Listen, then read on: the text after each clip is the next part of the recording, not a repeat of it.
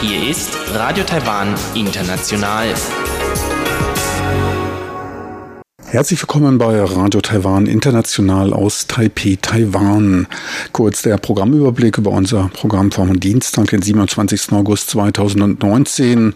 Wir beginnen mit den Nachrichten des Tages, anschließend die Business News. Heute geht es um die Industrieproduktion und um die Gewinnsituation der börsennotierten Unternehmen Taiwans. Danach folgen die Schlagzeilen der Woche. Dort berichten wir von der etwas bunter gewordenen Parteienlandschaft hier in Taiwan. So viel für den ersten Überblick und nun zu den Nachrichten.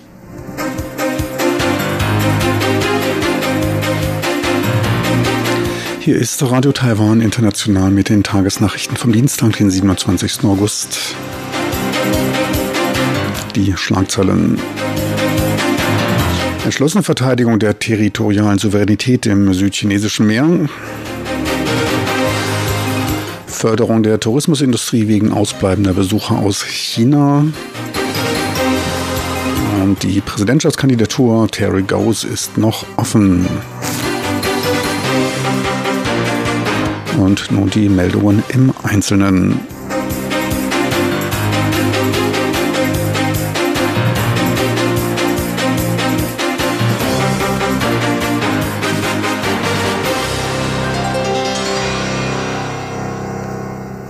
Taiwan wird entschlossen seine Souveränität im südchinesischen Meer verteidigen, teilte Joanne O, Sprecherin des Außenministeriums, am Dienstag mit. Anlass war die Entsendung von Ölforschungsschiffen Chinas in eine umstrittene Seeregion vor der vietnamesischen Küste. Sowohl das US-Außenministerium als auch Taiwans Verteidigungsministerium haben China wiederholt wegen dieser internationale Regeln missachtenden Praktiken kritisiert. Zu Taiwans Ansprüchen sagte Joanne O, die Regierung wird entschlossen, unsere territoriale Souveränität im südchinesischen chinesischen Meer verteidigen. Im Einklang mit dem internationalen Recht und dem entsprechenden Seerecht berufen wir uns auf unsere Rechte, unsere Souveränität und unseren legalen Anspruch werden wir nicht aufgeben.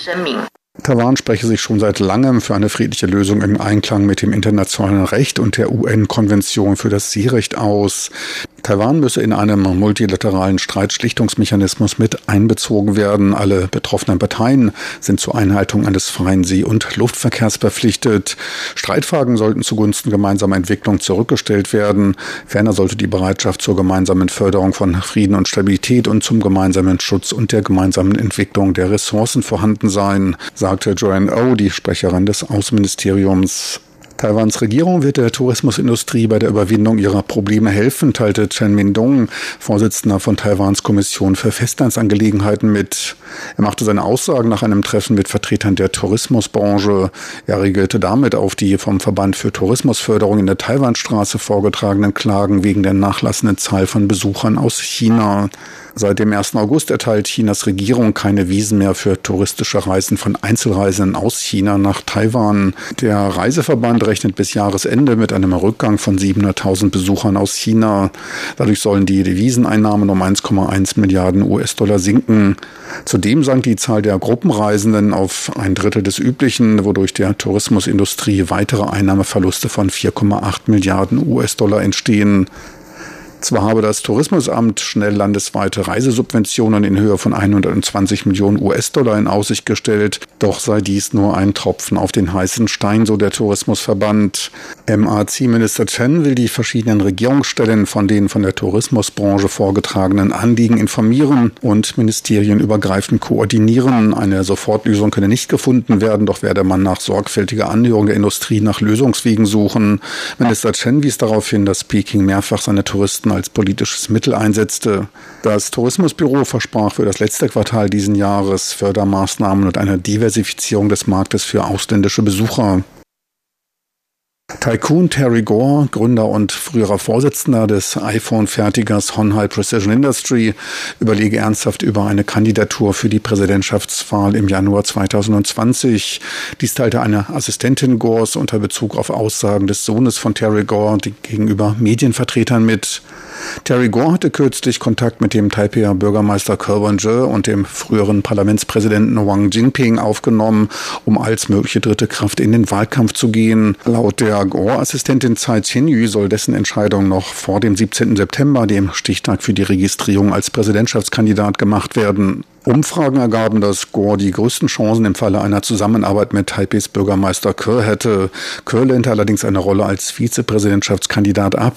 Für den Fall einer Nichtkandidatur Gores wolle Kerr aber als dritter Präsidentschaftskandidat antreten. Der Index des Verbrauchervertrauens CCI fiel im August auf 79,7 Punkte und lag damit um 1,7 Punkte niedriger als im Vormonat. Alle sechs den Gesamtindex abbildenden Subfaktoren wie das Preisniveau, Haushaltseinkommen, Aktienmarktentwicklung, Anschaffung dauerhafter Konsumgüter, Wirtschaftsklima und Arbeitsmarkt gaben nach. Der Neutralpunkt liegt bei 100 Punkten, darunter liegende Werte drücken eine pessimistische Stimmung aus. Am stärksten fiel die Einschätzung des Arbeitsmarktes, die um 3,6 Punkte auf 94 Punkte absackte. Dieses war der niedrigste Stand seit Januar 2011. Der Leiter des die Umfrage durchführenden Wirtschaftsforschungszentrums der Zentraluniversität, Wu Darin, machte für die schlechte Einschätzung des Arbeitsmarktes den seit Ende letzten Jahres einsetzenden Rückgang der Exporte aus. Dies wirke sich mit einigen Monaten Verspätung langsam auf den Arbeitsmarkt aus. Die Indikatoren für den Binnenmarkt und das Haushaltseinkommen stünden im oberen Bereich. Die Binnennachfrage sei gut. Der Aktienmarkt verbleibe weiter über der 10.000 Punkte Marke. Mit der einsetzenden Hochsaison für Dividenden rechnet er mit einer verbesserten Stimmung hinsichtlich des Wirtschaftsklimas. Taiwans Berufsnachwuchs hat bei einem internationalen Kompetenzwettbewerb, dem, dem 2019 World Skills Competition, viermal Silber und einmal Bronze gewonnen. Der Nachwuchswettbewerb wurde erstmals ausgetragen. Die Veranstaltung fand im russischen Kasan statt. Unter mehr als 1300 Wettbewerbern aus 63 Ländern schlugen sich die acht an sechs Wettbewerben teilnehmenden Taiwaner wacker. In den Einzelwettbewerben wurde im Bereich Restaurantservice und Industriekontrolle jeweils Silber errungen. Im Doppel gab es Silber bei der Elektro Elektroinstallation und mobiler Robotik. Beim Junioren-Friseurwettbewerb berang die Taiwanesin Liao Jianzhou Bronze. Ihre Ansprüche standen allerdings höher. Sie zeigte sich trotz ihres großen Einsatzes enttäuscht von dem Ergebnis, teilte sie der Nachrichtenagentur CNA mit. Der Süden Taiwans hat sich noch nicht von den Auswirkungen des elften Tropensturmes Bailu erholt. Da kündigt sich für das Wochenende schon der nächste Taifun an. Ein tropisches Tief östlich der Philippinen wird sich zum Taifun Produl entwickeln. Taiwan aber höchstwahrscheinlich nicht direkt beeinflusst werden. Randgebiete des Sturmtiefs werden aber ab Donnerstag Regenfälle über den Süden bringen. Ab Samstag ist mit heftigen Regenfällen zu rechnen. Im Westen des Indischen Ozeans ist es wärmer, östlich kühler. Diese Konfiguration könnte zu einer Verbindung führen, welche die Vorhersage stabiler macht. Für den September bis Herbst erwartet das Wetteramt normale Regenfälle bei erhöhten Temperaturen. Weitere acht bis neun Taifune werden in der Region erwartet. Ein oder zwei davon könnten im Herbst auf Taiwan treffen. Dabei könnte es zu schweren Regenfällen kommen. Und nun zum Börsengeschehen. Leicht erholt ging der TAIX aus dem heutigen Handelstag. Er notierte bei Börsenschluss einen Drittelprozentpunkt oder 33 Punkte höher bei 10.387 Punkten. Die Umsätze beliefen sich auf 3,9 Milliarden US-Dollar. Der Index konnte kurzfristig die technische Hürde bei 10.400 Punkten überwinden. Beim Tageshoch von 10.431 Punkten setzten allerdings dann Gewinnmitnahmen ein. Noch ein kurzer Blick auf den Devisenmarkt. Der US-Dollar notiert bei 31,41 Taiwan-Dollar, der Euro bei 34,92 Taiwan-Dollar. Und nun die Wettervorhersage für Mittwoch, den 28. August 2019.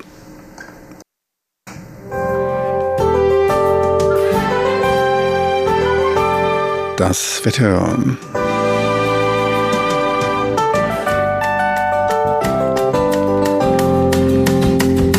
In der Nacht zum Mittwoch zeigt sich der Himmel mit Ausnahme des Süden und Südostens klar. Bei Tiefstemperaturen zwischen 25 und 32 Grad Celsius bleibt es trocken. Tagsüber dann extra starke Sonnenschutzcreme auftragen. Es gibt Sonne prall landesweit ohne kühlen Regen bei Höchsttemperaturen von 36 Grad im Norden und 34 Grad im Süden des Landes. Sie hörten die Tagesnachrichten von Radio Taiwan International vom Dienstag, den 27. August 2019.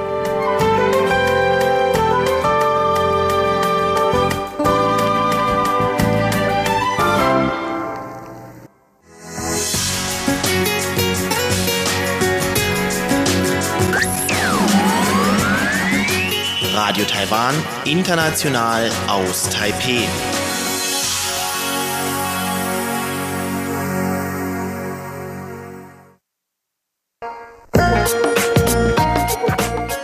Business News mit Frank Pewitz, Neuestes aus der Welt von Wirtschaft und Konjunktur von Unternehmen und Märkten.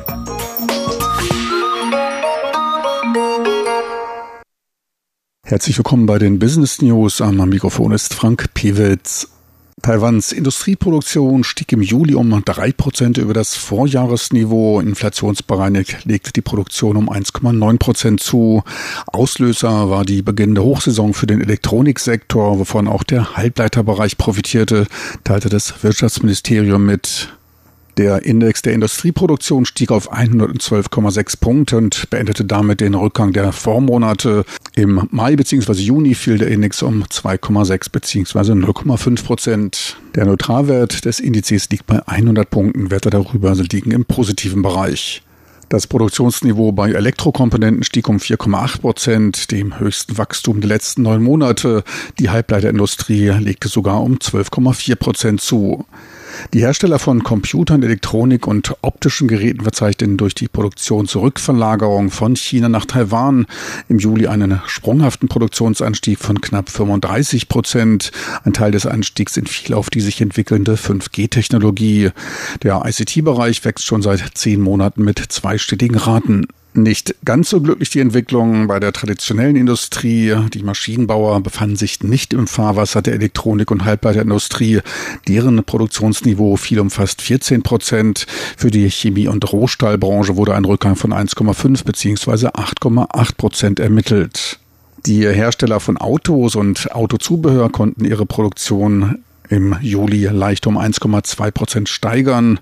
Dies ist allerdings auf den gerade stattfindenden Geistermonat August zurückzuführen. Zu diesem Zeitpunkt vermeiden Bewohner des chinesischsprachigen Kulturkreises tendenziell eher die Anschaffung von PKWs und Wohnungen. Man will kein Unglück auf sich ziehen, möglicherweise kauft man noch einen sich im PKW oder der Wohnung aufhaltenden Geist mit. Daher werden Käufe eher vorgezogen oder hinausgezögert. Zwar werde die globale Nachfrage durch die nachlassende Wirtschaftsdynamik begrenzt, für Taiwans Industrieproduktion gehe man aber wegen der aus China zurückkehrenden Unternehmen und der Markteinführung neuer technischer Geräte von einer Verbesserung der Situation aus. Die Erholung im Juli wird beim Vergleich der Zahlen des zweiten Quartals diesen Jahres deutlich. Da ergab sich im produzierenden Gewerbe noch ein Rückgang von knapp 4,6 Prozent auf 106 Milliarden US-Dollar im Vergleich zum Vorjahreszeitraum. Gegenüber dem ersten Quartal fiel der Rückgang allerdings schon leicht verbessert aus. Damals war er noch um 0,4 Prozent höher. Der Elektrokomponentensektor, der gut ein Viertel des gesamten produzierenden Gewerbes ausmacht, verzeichnete einen wertmäßigen Rückgang im zweiten Quartal von 6,4 Prozent auf 27,4 Milliarden US-Dollar. Der Halbleiterbereich erlitt einen Output-Rückgang von 3,1 Prozent. Flachbildschirmhersteller verbuchten einen Rückgang von 13,4 Prozent. Der ICT-Bereich inklusive Optoelektronik verbesserte sich im ersten Halbjahr um fast 21 Prozent. Die Juli-Zahlen stellen nochmals eine deutliche Verbesserung dar. Der Maschinenbau dürfte wohl unter der schwachen Nachfrage aus China leiden. Er lieferte im Juli sogar noch schlechtere Zahlen als im zweiten Quartal ab, in dem sich der Nachfragerückgang noch auf 10,8 Prozent belief. Im Juli waren es 14 Prozent. Die am Taiwan Stock Exchange TWSE registrierten Unternehmen verzeichneten im ersten Halbjahr zwar die höchsten Umsätze innerhalb der letzten Dekade, die Nettoprofite sanken allerdings um ein Viertel, teilte Taiwans Finanzaufsichtsbehörde mit. Zum Vorjahreszeitraum zeigten sich die Umsätze marginal erhöht auf 425 Milliarden US-Dollar. Der Gewinn sank von 34,4 Milliarden auf 25,9 Milliarden US-Dollar. Grund waren im Vorjahr bessere Gewinne aus dem nicht operativen Geschäft und der Veräußerung von Vermögenswerten. Trotz allem zählt der Nettogewinn des ersten Halbjahres immer noch zu den vier besten der letzten zehn Jahre. Seefracht- und Zementfabriken zeigen sich dabei als die profitabelsten, begünstigt durch höhere Frachtraten und regionale Preissteigerungen, die mit einer anziehenden Nachfrage einhergingen. Unternehmen der Halbleiterindustrie, der Kunststoffverarbeitung als auch Energieversorger und Öl- und Gasindustrie verzeichneten wegen der globalen Abkühlung des US-China-Handelskrieges und fallender Ölpreise sinkende Gewinne. Zwei gelisteten Unternehmen droht ein Ende der börsenorientierten Kapitalaufnahme. Sie haben bisher noch nicht für das letzte Jahr bzw. für das erste Halbjahr ihre finanziellen Statements abgegeben. Das waren die Business News. Am Mikrofon verabschiedet sich von Ihnen Frank Pewitz. bei uns geht's nun weiter mit den Schlagzeilen der Woche und Tubi Hui und Sebastian Hambach. Von Ihnen erfahren Sie die neuesten Veränderungen in der Parteienlandschaft Taiwans.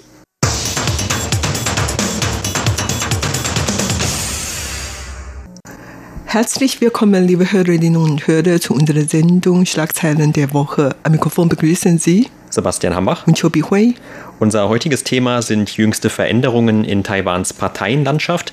Taiwans politisches System, seit der Demokratisierungsphase wenigstens, ist geprägt von zwei großen Parteien, nämlich der Demokratischen Fortschrittspartei DPP und der Kuomintang, der KMT. Und darüber hinaus gibt es aber auch noch sehr viele weitere kleine Parteien bis zu 250 mittlerweile, die aber meist bei den Wahlen zumindest keine größere Rolle spielen oder wenn, dann vielleicht bei einer bestimmten Wahl, aber die dann auch meistens in ihrer Bedeutung wieder sehr schnell abnehmen. Und letzten Endes schlägt das Pendel dann doch wieder zwischen DPP und Kuomintang aus. Und die beiden waren tatsächlich auch bisher die einzigen Regierungsparteien in Taiwans Nachkriegsgeschichte. Und diesen Monat gab es allerdings wieder einige Parteineugründungen, zum Beispiel am vergangenen Samstag erst, da wurde eine Partei für die Erneuerung Taiwans gegründet oder auf Englisch heißt diese Taiwan Renewal Party. Und Anfang des Monats, da hatte Taipehs Bürgermeister Ke Wenje, der ja bis dahin noch parteiunabhängig war, die sogenannte Taiwan Volkspartei gegründet und noch ein anderes, zumindest ehemaliges Großgewicht in Taiwans Politik, nämlich der Ex-Präsident Chen Shui-bian. Der war beteiligt an der Gründung einer neuen Partei, nämlich der sogenannten Taiwan Action Party Alliance. Oder auf Chinesisch nimmt sie Bezug auf einen Slogan von Chen Shui-bian, nämlich ein Land auf beiden Seiten der Taiwanstraße Partei. Ja, genau. Und diese neue Partei ist gegründet am 18. August. Und wie gesagt, der Ex-Präsident Chen Shui-bian war eigentlich der richtige Gründer. Allerdings, weil er jetzt eigentlich sich in Hausarrest befindete und kann er, darf er eigentlich die Partei nicht gründen und daher, der ist nicht der Parteichef dieser neuen Partei. Allerdings, wie man sagte, dass er eigentlich alles geplant hatte.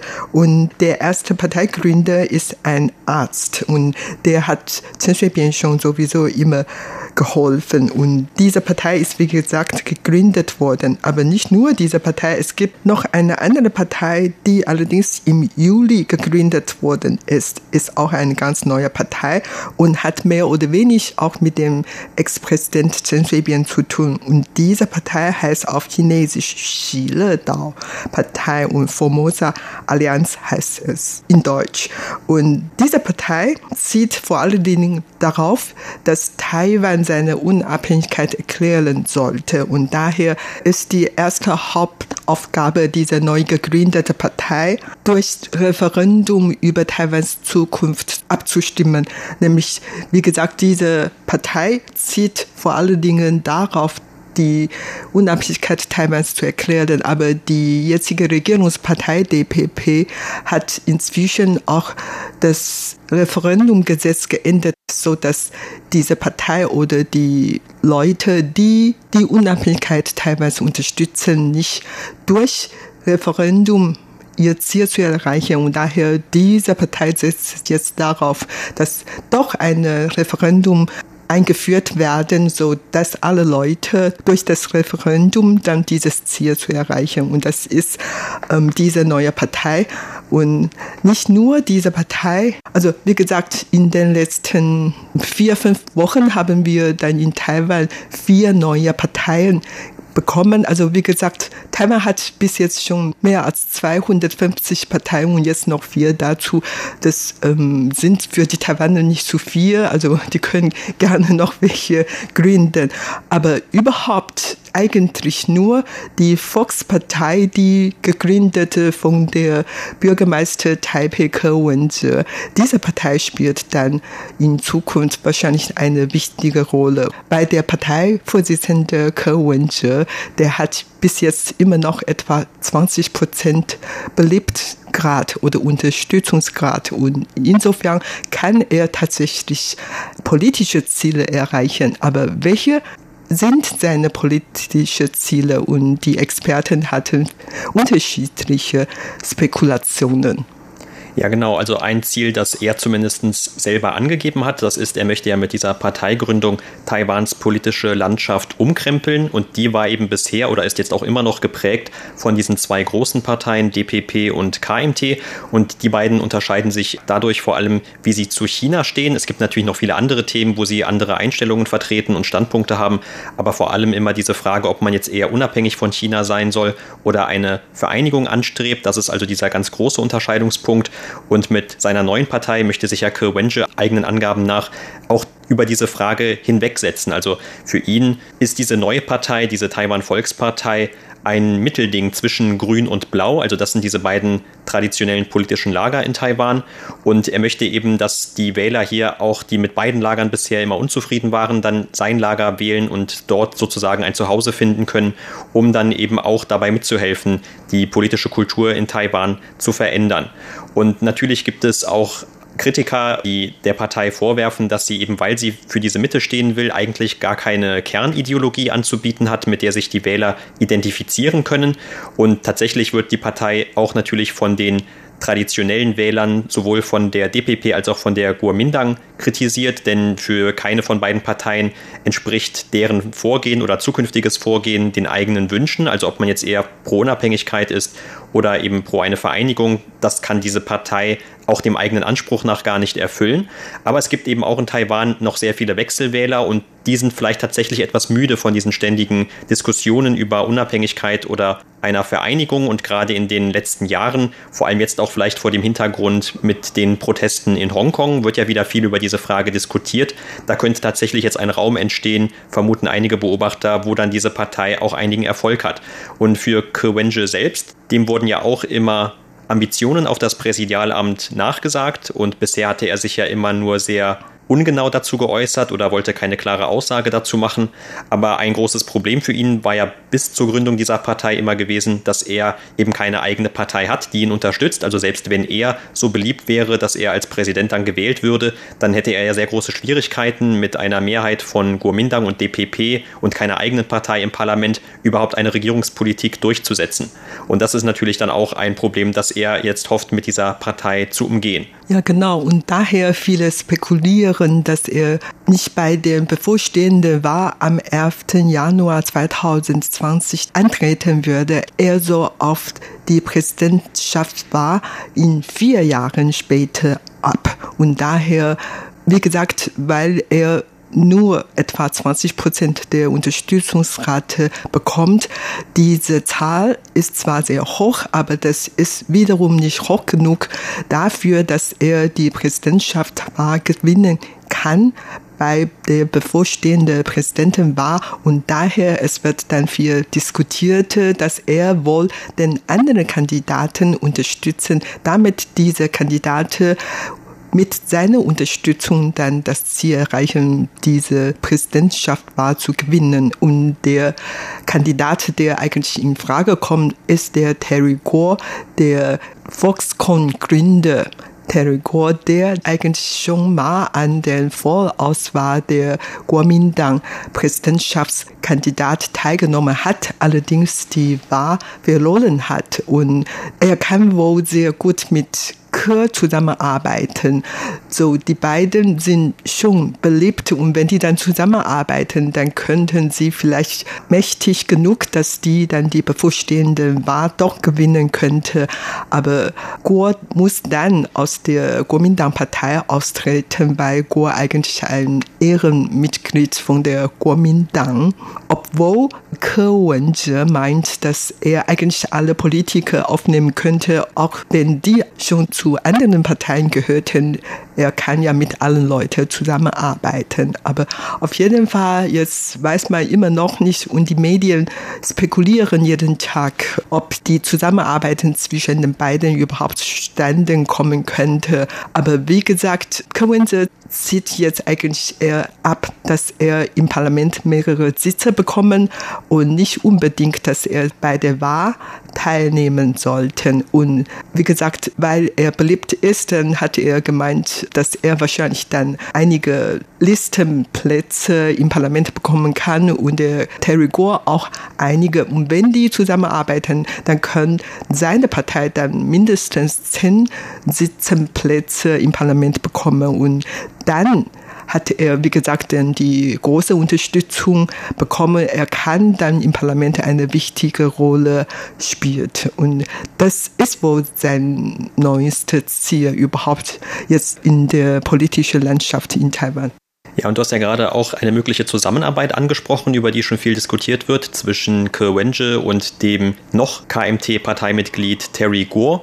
Und tatsächlich vermuten auch Experten, dass was diese Partei von Kewenje jetzt tun wird, ist, dass sie viele die bei den Vorauswahlen der anderen großen Parteien eben nicht gewählt wurden, also wie zum Beispiel Terry Gore bei der Kuomintang oder dann eben auch die bei Parlamentswahlen oder in anderen Vorwahlen von den Parteien dann nicht gewählt wurden, dass die angeworben werden für die eigene Partei und dass man also sozusagen auch bei beiden ehemaligen großen Lagern dann schaut, wer könnte dort sich für eine Zusammenarbeit eignen. Und ein anderer Name, der immer wieder genannt wird, das ist der Wang Jinping, der ja auch noch ebenfalls ein langjähriges Kuomintang-Mitglied ist und der 17 Jahre lang der Parlamentspräsident Präsident in Taiwan war und der sich ja auch bisher immer sehr undeutlich zu seinen eigenen Ambitionen auf das Präsidentschaftsamt geäußert hat, der aber immer wieder meint, er würde auf jeden Fall teilnehmen, aber er wurde ja damals auch von seiner Partei gar nicht aufgestellt. Also, dass aber Kandidaten generell die Partei wechseln, das ist ja auch in Taiwan ein sehr weit verbreitetes Phänomen, dass also Kandidaten, die auch vorher mal bei der DPP waren, dann zu Kuomintang gehen oder umgekehrt oder von einer kleineren Partei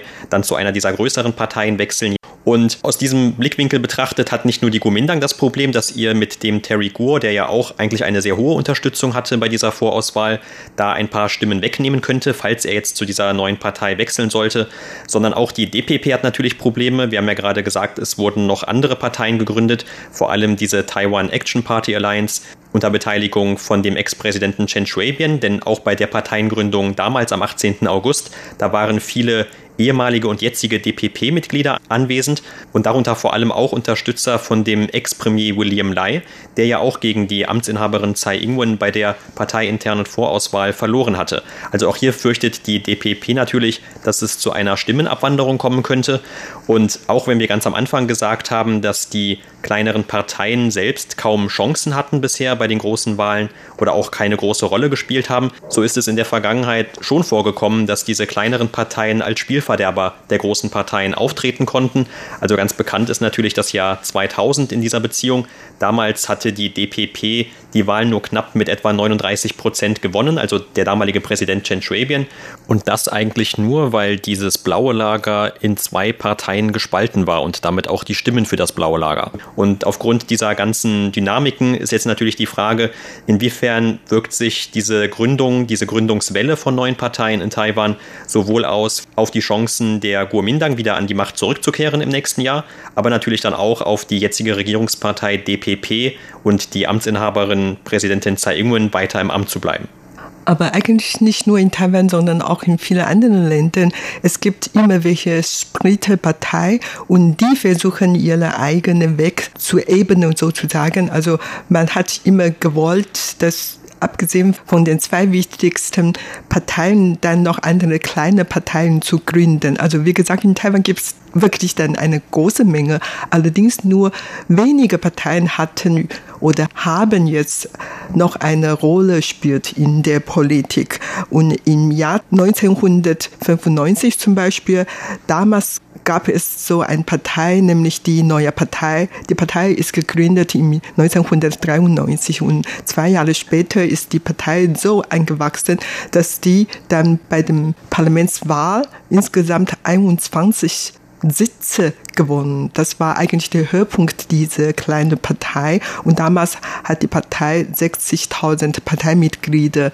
Aber 20 Jahre später ist die Partei so geschrumpft und jetzt hat die Partei nur noch 1000 Mitglieder und gar keinen Sitz mehr im Parlament. Man merkt schon, es hat zwar eine Möglichkeit für die sogenannte Splitter-Partei oder dritte Partei, allerdings die Chance in Taiwan ist eigentlich gar nicht richtig groß. Das war's für heute in unserer Sendung. Schlagzeilen der Woche. Vielen Dank für das Zuhören. Am Mikrofon waren Sebastian Hambach und Chobi Hui. Meine lieben Zuhörer, unsere heutige Sendung neigt sich dem Ende zu. Ich möchte noch darauf aufmerksam machen, dass dieses als auch andere Programme online abrufbar sind. Einfach dort in Ihrem Browser de.rti.org.tv eintippen. Tschüss und alles Gute wünscht Ihnen Ihr Team von Radio Taiwan International.